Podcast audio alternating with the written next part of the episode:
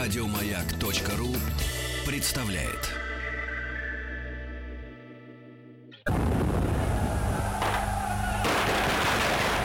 Граждане министры Временного правительства, именем Военно-революционного комитета объявляю ваше Временное правительство арестованным. Это мы Завершается пролетарская революция экономики. Именем революции. Дорогие друзья, э, слушая э, песни саудитов, которые уже через 8 часов, э, даже меньше, 7, 7.49 осталось до начала матча э, первого чемпионата мира по футболу в Москве, играет сборная нашей страны и Саудовской Аравии, мы не забываем о нашей истории. Мы, кстати, ни одной передачи не посвятили э, вот э, нашему национальному характеру, обычаю, музыке. Что это за самоуничижение, Ну, Владик? придет время, посвятим. Посвятим. Ну хорошо, давайте. А, Естественно, я рад приветствовать в нашей студии Василий Жанович Цветков. Василий Жанович, доброе утро. Категорически а, профессор Московского педагогического государственного университета, доктор исторических наук. Мы продолжаем разговор о а, событиях. Вот уже подходим совсем-совсем близко к тому, что нам известно со школьных времен, но еще не э, совсем. Не- да? не совсем. Мы э, в прошлую нашу встречу на прошлой неделе поговорили о апрельском кризисе. Апрельский, да. А, когда, собственно, на улицах Петрограда возникли впервые демонстрации и консерваторов, условно Ну да. говоря. И когда возникла предтеча будущей Красной и Белой гвардии, да, когда митинг, э, условно говоря, рабочих охраняла рабочая Красная гвардия с красными повязками, а, соответственно, людей, которые требовали как-то к порядку призывали, офицеры и, и бургеры, ой, бюргеры, ну вот, и мин- мин- эти, не меньшинства, а как их... э, Меньшевики. Нет, нет, те, которые просто вот хотят жить и пить и, и спать. Э, забыл слово. Ну, Мещане. Мещ- вот точно. Мещане. Мещане, они, соответственно, их охраняли люди с белыми лентами, да, на рукавах. Ну, не совсем. э, Дело в том, что да, но в целом, как бы здесь, может быть, особо и не требовалось униформистики. Здесь э, важнее то, что действительно уже вот выкристаллизовывается как бы э, та составляющая часть, которая потом станет основой белого движения. Причем это происходит не только в Питере, это происходит повсеместно. И вот, наверное, Но, таким... Василий э, Жанович, вот да. можно важный вопрос. Белое движение — это не знак равенства монархисты, правильно? Нет, это более, это вообще, вот, на мой взгляд, наверное, такое определение более уместно. Вот как белый цвет, он в себя разные цвета э, включает. Весь весь спектр. спектр. да.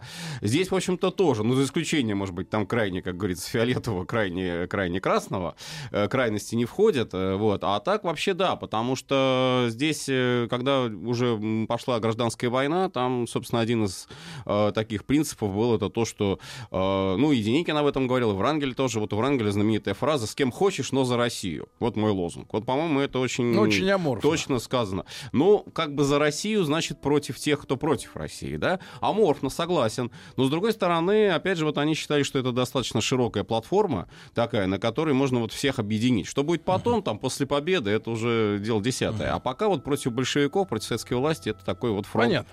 широкий. Василий Жанович, а теперь у нас сегодня тема майский кризис. Да, Постоянно. ну не кризис уже, собственно, здесь Проблема. скорее...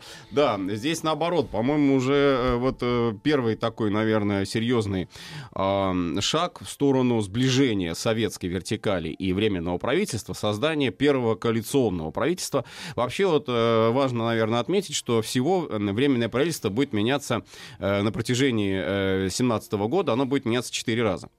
Четыре раза будет меняться его состав. И вот первый э, буржуазный, он считался там один только социалист Керенский, а второй коалиционный, это будет у нас уже с социалистами, с министрами-социалистами. Вот. Причем, что вот тоже интересно, там появляются совершенно новые министерства, которых не было до этого. Некоторые получают э, дополнительный статус, э, поднимают их до статуса министерства, например, управление земледелия было, а его сделали министерством земледелия. А, или некоторые появляются вообще вот, вот буквально с нуля. Ну и, соответственно, люди, которые туда назначаются, они э, уже имеют некое такое реноме, э, не просто вот социалисты, но еще активные социалисты, авторитетные. А что вы люди. имеете в виду? Какое с нуля? А, вот, например, Министерство почты и телеграфов. Их Почтель. такого не было. Вот такого не было. Но э, по аналогу, наверное, это вот такое современное, наверное, Министерство там, средств массовой информации, Министерство связи, вот как-то так, может быть, какие-то Ну, то есть похожие. начинает разрастаться бюрократический аппарат. Он э, не то чтобы разрастается, он, э, правильнее, наверное, сказать, он немножко э, переходит вот в- из тех рамок, которые были при царе, э, переходит в рамки такого больше общественного политического спектра. Потому что вот э, такие министерства, которых при царе не было, даже не, не заходил разговор о том, что надо их там или не надо их создавать, они появляются. Вот, например, Министерство социального презрения, или там государственного презрения, или социального обеспечения, как еще по-другому назвать, А вот, а, тоже новое, его не было при царе. А, Значит, соответственно, здесь у нас появляется э, Министерство труда, тоже. При царе его не было. Какой там Министерство а труда, что, когда... чем занималось Министерство труда? А вот Министерство труда занималось решением воп- рабочего вопроса. То есть это очень актуально было на тот момент, и считалось, что раз рабочие уже и в Совете сидят, и такая достаточно активная политическая сила, кто бы сомневался, то, естественно, нужно ведомство, которое вот ими будет заниматься и будет ими как-то руководить, направлять их в нужное русло, и в созидательное, не в не в разрушительное, а именно в созидательное. Вот. Э, Министерство продовольствия появляется новое, потому что до этого тоже это все как бы было либо МВД, либо управление земледелия, а здесь вот это тоже все новое. И новые люди, естественно. А, ну, Гучков, Милюков уходит. Милюкову, кстати, вот интересный тоже момент, перед отставкой предложили все-таки, чтобы уж не совсем его терять, предложили ему пост министра просвещения. Он отказался. Он сказал, «Ник- с Министерства иностранных дел на Министерство просвещения переходить, ну, это просто вообще моветон какой-то для него как политика. Хотя, может быть, он там был бы больше на своем месте, вот не знаю, там по прошествии 100 лет, э, так вот, если предположить. Ну, о МИДе он мечтал всю жизнь, это была его вообще там э, святая мечта. А э, Министерство просвещения, что был профессор, что он там в высшей школе работал, ну, хорошо, ну, там можно и других людей найти, как бы так он Василий. Жанович, а можем Да. мы вкратце коснуться темы, что происходило на окраинах большой э, русской, Российской империи, да? Да. А на национальных окраинах? на национальных окраинах вот очень хорошо, Потому что, вот, э, вот э, события, например, я так понимаю, которые имели место в прошлом месяце, а может уже и полтора месяца назад, время летит быстро, в Армении. Да. Там же вот такая партия из Дашнака, Да, я так понимаю. Цутюн, или Да, как? да, да, да, извините да, за Дашнак Цутюн. неправильное произношение, Нет, возможно, не, правильно. без должного пяти, ну вот не знаю, как выговорить звуки. Но эти же люди в свое время были достаточно большими за- застрельщиками и э, национальной обособленности вот в те времена, Ну, столетней э, давности. Совершенно верно. Вот вы хорошо очень обратили внимание на эту проблему национальную. Она существенно обостряется после февраля. И мы уже видим, действительно, вот здесь идет как бы курс на то, чтобы как Растащить минимум, страну. ну, не сепаратизм, хотя, конечно, не без этого. Это тоже было, естественно, и разведка немецкая на это работала.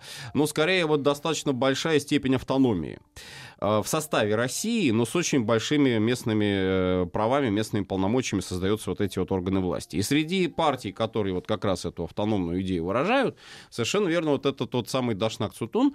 И не только здесь, вообще в Закавказье вот оно выделяется, оно после Временного правительства получает такой статус как бы вот особого образования, э, такого внутри России. Создается э, специальный комитет, потом это будет комиссариат закавказский, э, которым э, как раз вот руководят тоже представители общественно-политических кругов, ну, в частности, там Харламов такой был э, депутат э, Государственной Думы, э, казак Донской, правда. Вот. И этот э, закавказский комитет, он объединяет, собственно, Грузию, Армению, Азербайджан вместе, пока они в одном едином целом идут, и идет вот речь о том, что потом, может быть, будет созда- создано некое вот такое вот государственное тоже полугосударственное, протогосударственное образование. А Мусаватисты, мусават в Азербайджане, и меньшевики, социалисты, социал-демократы, меньшевики в Грузии. Тот же Чхиидзе, лидер меньшевиков, тот же Церетели, вот который Ну, стал они как были раз да, Пи- в Церетели министром почты и телеграфа, вот его назначили, вот эта вот смычка совета с правительством. Вот это авторитетнейшие люди в Грузии вообще, и до сих пор э, там действительно их очень помнят, уважают, почитают. Такие вот ро- родоначальники, основоположники, в частности, грузинских э, э, вот этих политических сфер. Ну и проблема начинает постепенно, правда, она даст о себе знать чуть позже, в июне уже, это следующий месяц, украинская проблема.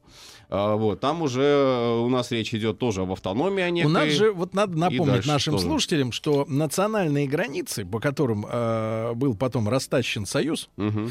они в Российской империи не существовали. Как таковые мало не очень было, было. Было, ну да. Ну, не было принципа деления э, территорий по национальному признаку. По сути, Потому нет. что это очень трудно За сделать. редким исключением. Э, Трудно сделать. Нации не свойственно жить на каких-то вот у- участках. Люди всегда друг с другом перемешиваются, Конечно, да, конечно. И, и я не имею в виду браки, ну просто вот живут и живут. Вот. А что касается Украины, да, то а, тогда, на момент там 18 там 17 года, во-первых, чтобы сегодня понимать э, расклады, э, об Украине, как о какой территории можно было вести вообще речь-то? Вот в каких границах? Что это была за территория? Потому что сегодня Украина это крупнейшая, одна из крупнейших стран Европы. Ну да. А тогда, извините меня, пардоньте. Ну, три составные части, три составные части марксизма, как говорится, да, три составные части вот этой территории, прототерритории государственной, э, которые назывались, конечно, не Украина, а Малороссия. Первая э, левобережная Малороссия, вторая правобережная Малороссия. Соответственно, губернии, которые там были, э, левобережная это Полтавская, Харьковская, э, Черниговская, э, правобережная это Киевская, Подольская, Волы- Волынская э, губернии, а, И Новороссия. Вот Новороссия тоже, она как бы предполагала, что это вот часть Украины, будущий там какой. А в Новороссию входила Екатеринославская губерния, Таврическая Херсонская. А Вот, соответственно, каждый губернский центр, вот он так и назывался. Одесса куда-то А примыкала. Одесса Херсонская губерния. Это Херсонская губерния, причем город-миллионник уже на тот момент стал. а И многих, вот, кстати, это вызывало недоумение, что э, губернским городом является э, город Херсон, который по численности меньше, чем Одесса. По логике бы Одессу надо было губернским городом делать. Но э, это уже были такие мелочи. А все это, конечно, шло, уходило корнями в 18 век. Это границы еще установлены Екатериной II. В основном связанные не с какими-то, конечно, как вы справедливо заметили, национальными, а исключительно административно-полицейскими моментами. Это численность Ну, населения я к тому, и что аппарат. ни Луганская, ни Донецкая область никакого отношения не А, имели. Дело в том, что вот это вообще спорный вопрос. Насчет этого, я даже думаю, надо отдельно потом вспомнить. Когда уже началась гражданская война, вот там уже были как раз спорные вопросы, связанные с частью Екатеринославской губернии и области войска Донского, потому что они соприкасались как раз по Донбассу. И возникали вот эти вот образования. Донецкая Советская республика была, но это все будет позже. А пока еще вот э, мы видим здесь такие попытки э, какое-то вот такое создать представление о том, что такое есть, э, что представляет собой Украина, и в основу кладется вот этот вот критерий административно-политический. Причем, что интересно, Таврическая губерния, она включала и Крым, и Северную Таврию, и по логике вот такой э, того времени, вот как бы 17 года, это тоже Новороссия, которая входит, если логично, да, Екатеринославская это часть будущей Украины, значит, вроде Таврическая тоже должна туда входить. Вот. Кто был И застрельщиком, идеологом вот э, обособления Украины от России?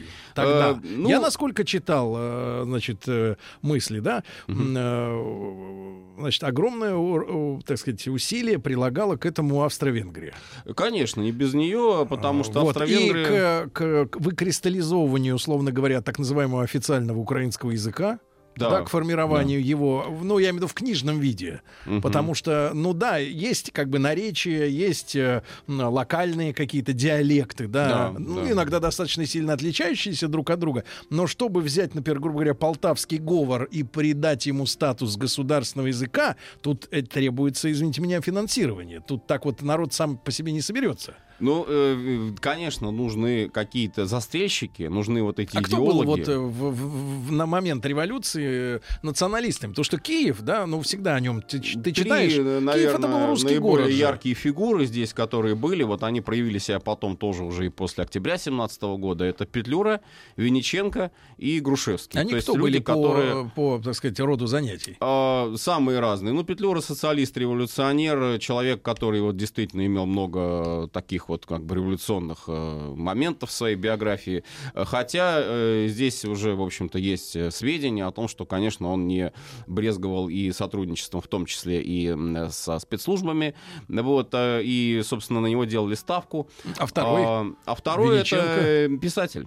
Писатель, который э, писал различные произведения литературные, у него была установка такая литературная, что надо возрождать, собственно, вот украинские традиции, именно малороссийские, украинские традиции, э, подчеркивал вот такую вот особенность, э, самостоятельность А могу я задать вам тогда культурную. такой вопрос важный, да? Мгм, и сегодня, ч- спустя сто лет, он тоже имеет огромное значение. В первую очередь речь идет о том, что было в широком смысле этого слова уязвлено национальное чувство и хотелось его реализации в государственном масштабе, либо были просто территориальные, э, так сказать, э, желания обособления, э, под которые и подвели националистическую или национальную базу. Да? То есть сначала желание территориальной локализации или сначала национальное чувство? И вот. то, и другое совпадало. Причем, что интересно, вот эти э, социокультурные моменты, они увязывались э, с политикой, они увязывались с территорией. То есть здесь напрямую, э, если вот газеты там украинские, малороссийские того времени почитать, хотя, что тоже, кстати, важно, напрямую вот не ставился вопрос о выходе из России пока, вот, но говорилось о том, что вот как можно реализовать, допустим, нашу традицию культурную, богатейшую культурную традицию украинскую, оставаясь, по сути, вот без какого бы то ни было политического там правового статуса.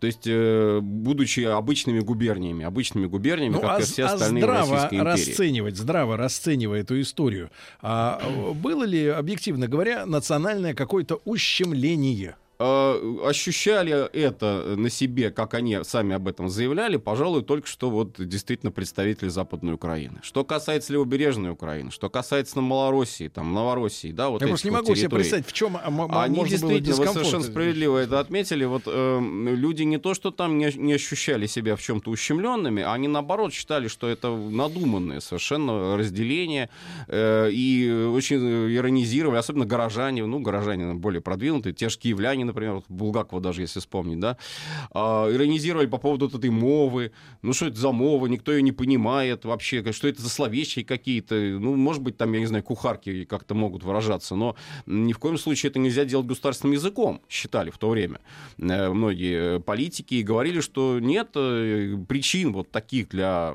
серьезного обособления. Ну, э, конечно, видели в этом и политику, то есть стремление вот тех как раз кругов, которые стояли, собственно, собственно, за Петлюрой, и в том числе, конечно, Австро-Венгрия не без них, а, ставка на то, что просто удастся вот э, сработать на какой-то территории, которая не очень заинтересована в сотрудничестве с Украиной. Это прежде всего, конечно, западная, западенщина. То есть э, Львов э, и вот эти территории, которые русская армия взяла там в 2014 году, там ведь... Но это как детонатор, получается. Да, да, и своего рода вот это был, наверное, такой проводник своеобразный влияния, вот оттуда все шло. Хотя... Немцы какую позицию занимали? Они, э, Понимаете, поскольку немцы, шла же война параллельно, Немцы правильно? хитрые. Немцы хитрые в этом смысле. Вот в прошлый раз мы говорили о этих мир, мирных предложениях, мирных инициативах, которые Германия стала предлагать вот на тот момент, кайзеровская Германия. А вот. Они же что хотели? Они э, вроде бы как без аннексии контрибуций, но создаются вот эти самые протогосударства, которые потом, может быть, будут независимым государством, где сидят политики, где сидят лидеры, где сидят там, я не знаю, какие-то влиятельные силы, про немецкой ориентации. Вот они будут в нашей орбите. Вроде бы независимые, а в то же время они э, под, под нами, под немцами. И это э, очень хорошо у них реализовалось потом, когда они э, после Брестского мира начали создавать, вот, по сути, марионеточные правительства, тот же самый Гетман Скоропадский, да, вот, это... А Прибалтика? Прибалтика, конечно, да. Там тоже, же немецкое тоже. влияние имело да, там многовековые вообще, Там корни. из Гогенцоллернов назначали регентов на прибалтийские вот эти вот республики, которые должны были контролировать Гогенцоллернская династия. Ну и, конечно, не стоит забывать о Финляндии, Финляндии. которая тоже Да, но с Финляндией, с Финляндией здесь проще в том смысле, что Временное правительство сразу категорически заявило, что э, Финляндия рано или поздно, ну, э, реально это сделают только большевики, но рано или поздно она получит э, свою достаточно большую степень самостоятельности, и категорически однозначно было заявлено о том, что независимость получает Польша. А, ну, Польша, правда, уже была на тот момент под немцами. То, то есть, то есть реально... давайте, делить Россию начали во Временном правительстве. Э, отчасти, да. Но мы после новостей, новостей спорта как раз вот к майским событиям, да, перейдем, посмотрим, что творилось в столицах.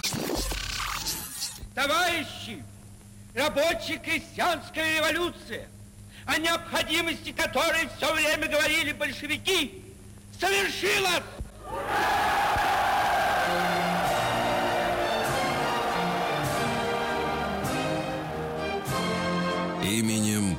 революции.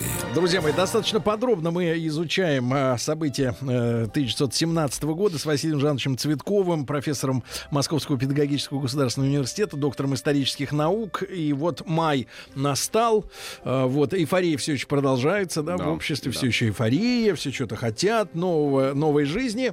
Ну и вот замены в правительстве, да, социалисты, социалисты. Кто, получается, туда вошел? Ну вот, э, значит, здесь у нас такие личности.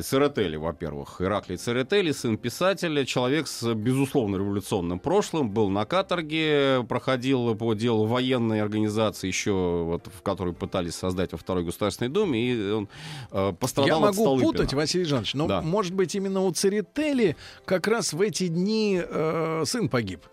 Ой, вот это я, честно говоря, не могу сказать была точно. такая история запутанная достаточно, да, что одного из э, вот э, руководителей, Надо посмотреть. надо таких уточнить национальных, скажем так, да, Ну, а дома из ружья случайно застрелился сын юный. Да, может, надо посмотреть, уточнить. Но вот смотрите, здесь э, в любом случае Церетели и Чхиидзе, вот это тот тандем, который, как считали, проведет как раз э, Временное правительство на блок с Советом. Потому что Чхиидзе председатель исполкома Совета меньшевик, а Церетели министр почты и телеграфов становится, ну, вроде такая вот не самая, может быть, главная должность, но тем не менее вот все-таки влияние в правительстве они будут оказывать.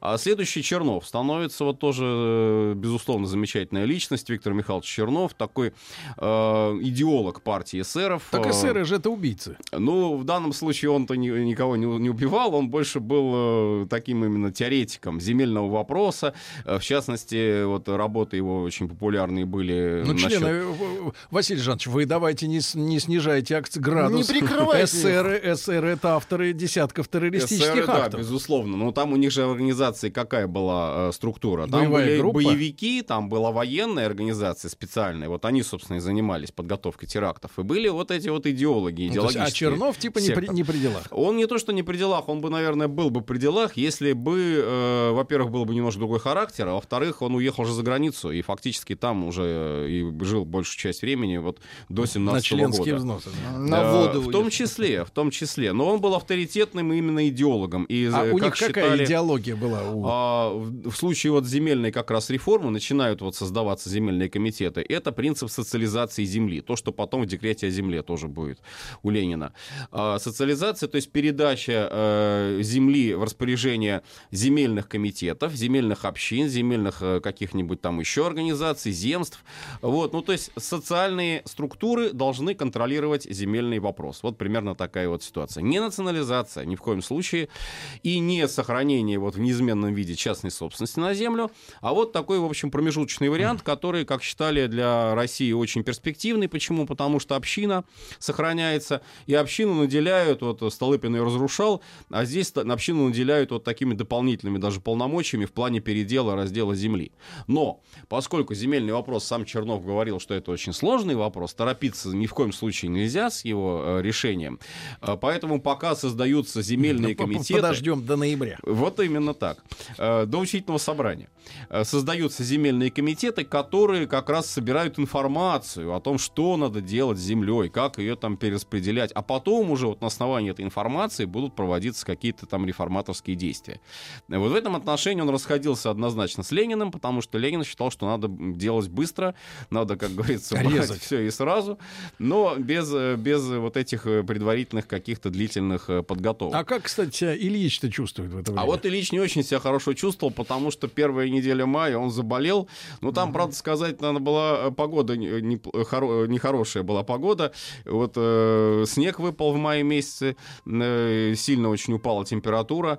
И вот э, Владимир Ильич, выступая на митингах, э, немножко простудился. Продуло. Но потом опять начал выступать на митингах. То есть вообще вот май месяц для большевиков это ми- митинговый месяц. А, И Ленин выступает, ну я не знаю, точно, наверное, ни одного вот крупного питерского завода не осталось, где бы он не выступал. Чёс. Э, ну, своего рода. Вот. А, Он э, ни одной, вот, кстати, речи в конспектах даже не сохранилось. Сохранились только общие впечатления тех рабочих, которые его слушали. Гонорар, извините, вся страна. А Гонорар, между прочим, тоже. Он, он давал платные лекции. У него были плат, да, платные лекции секции фонд правды. Они шли, деньги И они почем получали. брали с народа? Да, по-разному, к по-разному. примеру. Э, Ну, даже вот э, доходило до 100-200 рублей за, За- за за посещение, лекцию. за посещение, С человека? билет на лекцию, да. С человека? С человека. Ну, при, даже при, всей, при всей инфляции Ну, это гигантские э, деньги. Понимаете, где бы можно было Ленина услышать? Допустим, на заводе, там не на каждый завод тебя пустят, да? Э, Погодите, а сколько популярная, людей? популярность растет. Ну, если так посмотреть, по-разному, конечно, масштабы, ну, до нескольких тысяч могло дело доходить. Но там же не было ни микрофонов, ничего. То есть вот э, Приходилось он орать. выступает э, там где-нибудь на э, рабочем каком-нибудь месте, да, э, дают ему там импровизированную трибуну, и все, и больше ничего. То есть его там половина, может И быть, и не услышит как даже. хочешь. Да, а он популярный, популярный, о нем много И говорят. по Вот 100 это- рублей. э, 100 100-тысячным тиражом почти выходят вот эти вот его речи, апрельские тезисы, поэтому он востребован, и на него идут смотреть его, идут слушать. Популярный автор. Да, безусловно. Артист. И растет, э, растет численность э, большевистской партии. Это тоже важный момент, потому что, вот, к примеру, Кронштадт, э, такая цитадель большевизма, да, безусловно, вот, балтийские матросы, э, 80 тысяч примерно это вот общее количество матросов были, бывших в Кронштадте, а, вот на этой базе Балтфлота. А, Из них 3 тысячи, ну я только округляю, конечно, это порядка 3 тысяч большевики формальные, то есть большевики, которые являются членами большевистской партии.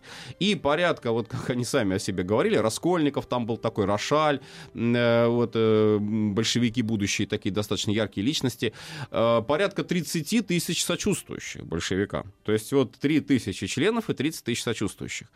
И партия быстро растет, и, конечно, в партию записываются очень часто просто по принципу, что вот запиши меня, браток, я вот тоже буду бить буржуев и так далее. И вот этот вот контингент, вот тоже надо обратить внимание, что когда в июле начнутся вот эти выступления, демонстрации и так далее, они, э, по сути, не слушаются ЦК, они не слушаются даже Ленина самого. И в то же время они являются членами большевистской партии. Партия есть начинает автономные. размываться. По сути, хулиганье. э, Василий Жанович, да. а вот вопрос, который мучит, э, значит, давно. Э, чувств, из чувства социальной справедливости. Я понимаю, что э, люди, которые устраивали февраль, выступали э, за равенство. Да, ну вот один из принципов, да, равенство. Ну, конечно. Но я вижу, что в правительстве, ни в правительстве, ни, ни вот в этих структурах, э, на самом деле, бывшие, условно говоря, не представлены. То есть равенство для всех, кроме вас, условно говоря, да, а э, эти структуры, да, эти как бы люди, которые были по понятным причинам э, и материально, и морально недовольны происходящими событиями, они пытались как-то сформировать какие-то свои, ну, своих как бы делегатов, да, свои какие-то боевые отряды или, Конечно. или вот что они делали на этом Конечно, пути? конечно. Очень, очень э, распространенно это стало явлением. Вот мы как раз говорили в прошлый раз продолжение темы о Белой гвардии, да. В Могилеве в Ставке создается очень замечательная структура Союз офицеров армии и флота. А, При прямом покровительстве Алексеева, который на тот момент был главковерхом, а, и, м, по сути, вот как бы верхушка ставки, такая, и будущие деятели Белого движения, они принимают непосредственное, самое непосредственное участие в создании этого Союза офицеров армии и флота. А, э, Например, э, будущий начальник штаба Колчака, тогда он в ставке работал э, в квар- квартирмейстерской части, полковник Лебедев Да. в этом союзе. Будущий такой глава контрразведки у Но это армия. полковник Это, говоря, военная. А они втягиваются в политику. Вот в чем дело-то. Э, Более того, тут происходит даже определенный раскол среди офицеров. Создается, например, в Питере, делаются, во всяком случае, такие попытки создать там союз демократических офицеров. Прям так и называется. А, Были, были проекты, э, правда, насколько они реализовались, в общем-то, здесь э, спорный вопрос, создание Совета офицерских депутатов. Вот был совет солдатских депутатов, тем более, что декларация прав солдата это позволяла делать. А почему нельзя сделать офицерских депутатов? Тоже вроде, вроде бы как они, э, люди в политику хотят входить. Но вот Союз офицеров — это организация сугубо, ну, центристско-правая, и даже вот ближе к правым, к монархистам. Э, И, конечно, никакой демократии. Здесь принцип «война до победного конца», жесткая власть, военная диктатура, и поэтому, естественно, они э, находят поддержку именно среди тех, тех э, солдат и тех офицеров, прежде всего, которые выступают вот за продолжение войны до победного конца. Открытие этого съезда как раз было в Ставке в Могилеве. Алексеева делают почетным председателем. А реальный председатель, как я уже сказал, это Лебедев и полковник Леснянский, который будет возглавлять потом контрразведку Деникина, тоже такая, в общем-то, интересная личность. И, конечно, нужны харизматические фигуры. А, и вот этот союз офицеров э, к лету, к моменту выступления Корнилова, э, практически во всех крупных воинских частях были его ячейки, были его подразделения. А, и это вот как раз та самая сила, которая пыталась влиять, влиять на временное правительство, но уже справа, вот как бы справа, с правого фланга. А, что касается левого, э, ну вот социалисты в правительство вошли, большевики не вошли. Ленин считал, что это и не нужно, потому что у нас вся власть советом, что там торговаться с временным правительством.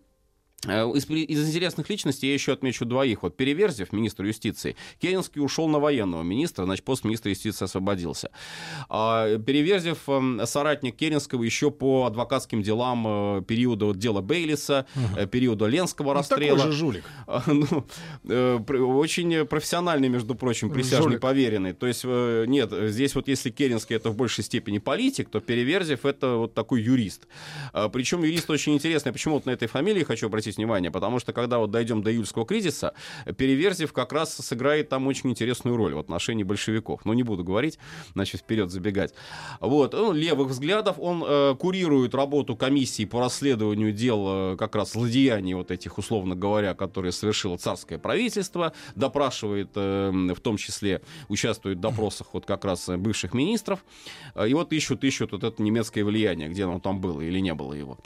А, Под предлогом и, которого, э, собственно говоря, ну, да, и происходили да. события. И еще один, э, это такой вот, ну, классический, наверное, либерал. Человек, э, веривший в светлое будущее, там вот как раз в невидимую руку рынка. Да, ну, то самое ну, Мы братство... с ними знакомы достаточно неплохо на новейшей То самое да. братство, о котором вы говорили. Это э, Дмитрий Иванович Шаховской. А, вот э, опубликовал, и как раз э, не так давно были опубликованы его письма. Э, Алексей Владимирович Лубков как раз вот вот наш историк, который занимался вот его биографией. Э, и вот эти письма, они показывают, насколько человек действительно был, ну, с одной стороны, наверное, можно сказать, что он был политически наивен, а с другой стороны, насколько вот верил э, в возможность вот такого мирного, постепенного, эволюционного преобразования э, нашей России, нашей политической системы. А при том, что он даже был не чужд, опять же, вот масонских каких-то связей, но считал, что в масонстве ничего плохого нет, а это как раз вот та самая организация, с помощью которой будет вот благотворительность развиваться будут там помогать людям... Несет э, свет. Да, нести свет и так далее. И вот его назначают на пост как раз министра э, социального презрения, государственного презрения. Вот такой очень интересный состав. Э, Скобелев, меньшевик, министр труда. Э, Керенский военным министром делается. Интересно, происходит с ним перемена, вот тоже. Значит, до этого марта, если посмотреть март-апрель, он у нас ходит, ну, какой классический думский депутат, угу. ходит у нас в сюртуке, ходит у нас да. в таком цилиндрике. А тут? А здесь он нас френч надевает. Военный. Нас френч без военный, да, Как да. Иосиф Виссарионович э, ходил одно похоже, время без погон. Похоже, похоже, да, без погон, совершенно верно. Вот, но какие у него погоны? Он же в армии не служил, Керенский. А, вот, и э, тут э, вот все вот его фотографии, вот, которые мы знаем, и вот эти портреты Бродского, например, это все списано э, именно с Керенского в этом самом френче замечательном. Но у него была повреждена правая рука. А вот мы о руке чуть позже.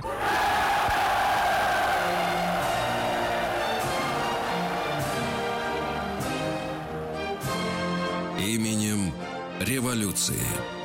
Василий Жанович Цветков с нами, э, профессор МПГУ и доктор исторических наук. Вот э, про Керенского, который переоделся в, во да, френч и во френч. руку поломал. Э, ну, не поломал, он ее там просто... Э, да, ему рекомендовали врачи, э, вывих там у него был небольшой, ему рекомендовали Нес, носить на перевязи. сумку с картошкой. Нет там э, бытовая э, причина. Вот, а, он э, вынужден был ее на перевязи носить. И, в гипсе? Ну, не в гипсе, там просто ну, наложили э, небольшие швы, ну, да. вот, и э, у него фактически правая рука вот в мае месяце она у него не действовала. Здоровался со всеми левой рукой. Вот, на митингах выступал, значит, со всеми так вот. Э, потом у него э, гипс сняли. сняли, да, эту повязку, но а остался вот этот жест, остался жест, который рука запущена вот между пуговиц, забор, да? Да, и многие, ну привычка, видимо, у него сформировалась. И так и, и пошел. И вот, да, и, и очень часто у него это было, и на фотографиях это даже заметно Сталина. И э, называли, что это наполеоновский жест. То есть это он вот из себя Наполеона строит. Э, Но на самом деле вот действительно причина здесь была такая более, м, наверное, прозаическая, рефлекторная. Хотя не без этого. Он, конечно, тоже Бонапарт и метил, и ему вот этот пост министра военного, э, он был очень, э, ну, симпатичен в том смысле, что он мог э, ездить на фронт, он общался с солдатами и постоянно говорил о том, что вот армия раньше шла из-под палки в наступление, а теперь она пойдет по идейным соображениям, она будет вдохновляться э, и будет защищать революцию. Выносили его там с митинга охрипшего совершенно, надорвавшегося. Вот, так что здесь он в этом смысле и Ленин на заводах, а Керенский на фронте. Здесь они оба выступали очень Но хоть активно. Керенский не брал по 100 рублей. Солдатов. А, да зачем? У него должность неплохая была, хорошо оплачиваемый министерский портфель все-таки как-никак. Причем Они он и- финансово чувствовали себя неплохо. Э, Неплохо, да, в этом отношении. Оба отпахали э, месяц. Ну, у них еще даже сохранялось э, у министров, э, кстати, это многие говорили, что это вот надо тоже как-то от этого отделаться, собственные э, свои пайки э, по снабжению. То есть, э, а где равенство-то, да? Вроде как, они должны есть то же самое, что и народ в Питере ест, а у них вот своя кухня оставалась. Но это уже, так сказать, царских времен еще. Вот. И, э, наверное, тоже вот э, такой интересный факт э, на момент вот как раз мая 2017 года, это попытки создания каких-то вот самостоятельных структур власти. Вот Кронштадтская республика, например. Что такое Кронштадтская республика? Ну, Кронштадт это мы знаем по популярным фильмам, где матросы, Да, а, накачанные да, водкой да, мы из и кокаином, Ну, э, это- соответственно, ну, ну, давайте, ну быть, что называть своими именами э, вещи, Э, на штыки поднимали э, условный офицеров, образ. э, Вот то, что на расстреливали. штыки поднимали, это было. Были самосуды, причем это было действительно таким стихийным совершенно проявлением э, недовольства еще в первые дни февральской революции. И... Ну, по, по, по самым скромным подсчетам, сколько человек было А, вот убито? э, на э, площади Кронштадтской э, расстреляли 40 офицеров, плюс, э, значит, посадили несколько сот в тюрьму э, Кронштадтскую, ну, как считали, вот самые такие вот э, отъявленные контрреволюционеры. И, конечно, вот печальная судьба э, командования Балтийского флота, адмирал Непенин, адмирал Вирен, оба они пали жертвой вот этих вот матросских, э, матросских самосудов, там буквально вот действительно подняли на штыки. Вот, но э, А Откуда на это этом такая, дело не откуда, остановилось. Василий Жанович, вот я хочу понять, откуда эта звериная злость? Ну, Потому что Вирена- одно дело расстрелять врага, да? Ну, конечно. Ну, по-армейски, по-военному, да, Да, И другое дело вот так зверски уничтожить людей именно. Именно уничтожить. Я вот не, не, не хочу здесь судить, э, как бы, и говорить общие слова, что это была эпоха такая. Ну, действительно была эпоха Ну, такая, а вот, вот когда это же должно вкус появиться. крови уже А потеряли. это же, извините меня, что такое Кронштадт? Это что, фронтовики?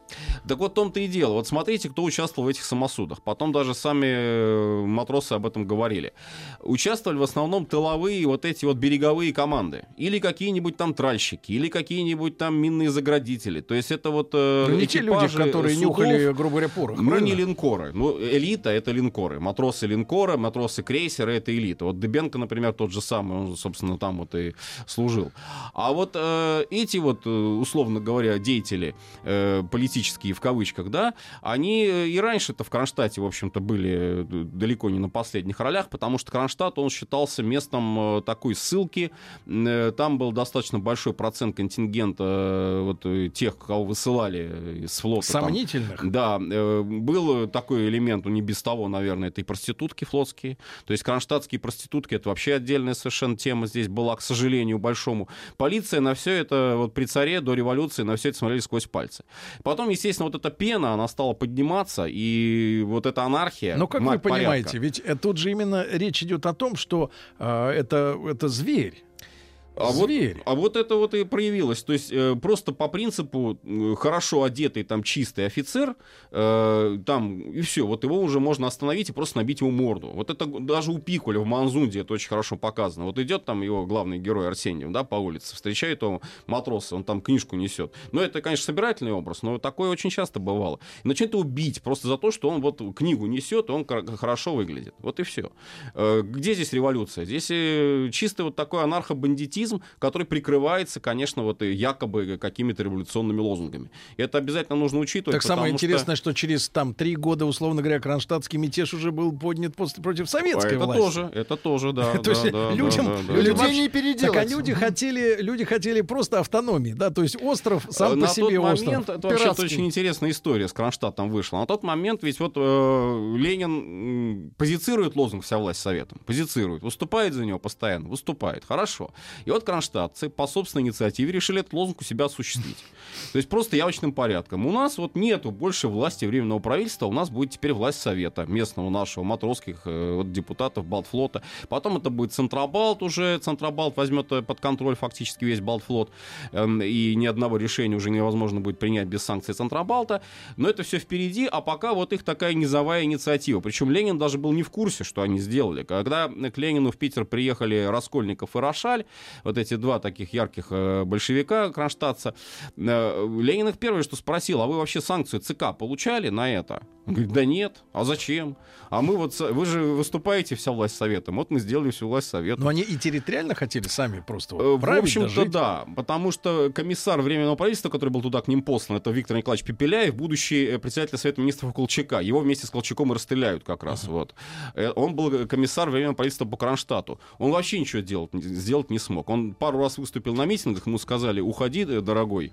Вот, и, И все. хорошо еще в спину не выстрелили, да? Ну, Василий Жанович, да. огромное спасибо. Совсем скоро нас ожидает уже развязка, да, Да-да. друзья мои. Вот, Василий Жанович Цветков, доктор исторических наук. Э, ребятушки, ну и совсем скоро, там через 7 часов уже начнется первый матч чемпионата мира по футболу. Всем хорошего дня и до завтра. Еще больше подкастов на радиомаяк.ру.